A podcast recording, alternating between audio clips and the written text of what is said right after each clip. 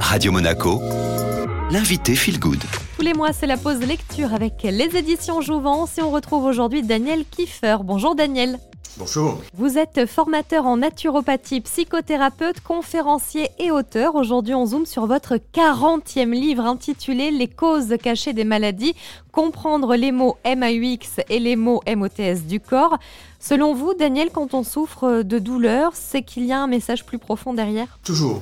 Toujours, mais pas forcément sur le plan euh, auquel on peut s'attendre. La médecine classique euh, s'occupe essentiellement des symptômes, on le sait, et elle est très efficace pour soulager les douleurs et un certain nombre de pathologies, hein, dont les plus graves.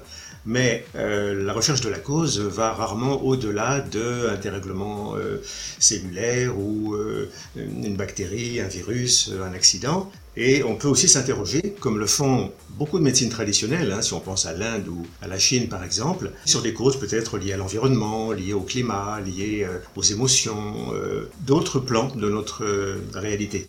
Est-ce que je peux dire que euh, nos symptômes, nos douleurs, parfois même nos maladies révèlent quelque chose à propos de notre histoire? Essentiellement, et c'est même scientifiquement vrai quand on pense à la biologie, à la génétique. Aujourd'hui se rajoute à cela la psychogénéalogie, l'impact de nos ancêtres, pas seulement sur un mode biologique, mais aussi sur un mode comportemental. On a parfois dans notre sac à dos les comportements euh, bénéfiques ou toxiques de euh, tel ou tel arrière-arrière-grand-père euh, et un, certain décodage permet d'aller mettre en lumière ces, ces, souffrances. Parfois, bien sûr, on est sur les causes bien connues de tous mes confrères et consoeurs au niveau des toxiques et des toxines, donc euh, des erreurs alimentaires, euh, la sédentarité, euh, la mauvaise gestion du stress. Et tout cela aujourd'hui a été validé par un grand courant scientifique nouveau qui s'appelle l'épigénétique et qui prend très au sérieux l'impact de notre environnement et de tout ce qui va en quelque sorte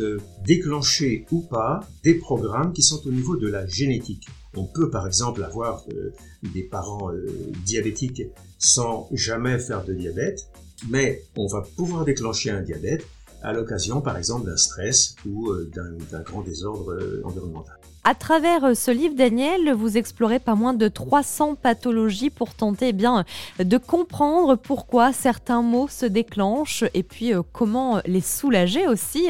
Alors évidemment, ça ne remplace certainement pas un entretien avec vous, mais vous essayez quand même de donner les clés au lecteur, les clés de compréhension c'est ça l'idée. L'idée, c'est d'avoir, vis-à-vis de telle ou telle pathologie, 2, 3, 10 pistes plus que probables. Probables non seulement au sens où, dans mon expérience clinique, mais aussi parce que je ne m'appuie pas sur des croyances ou des effets de mode intellectuel, mais le plus possible sur des archétypes, c'est-à-dire sur des symboles à valeur universelle qui sont, dans l'être humain, attachés à telle ou telle partie du corps et qu'on va retrouver, par exemple, dans des approches qu'on qualifiera de plus ésotériques, comme euh, l'astrologie médicale ou comme la science des chakras en Inde.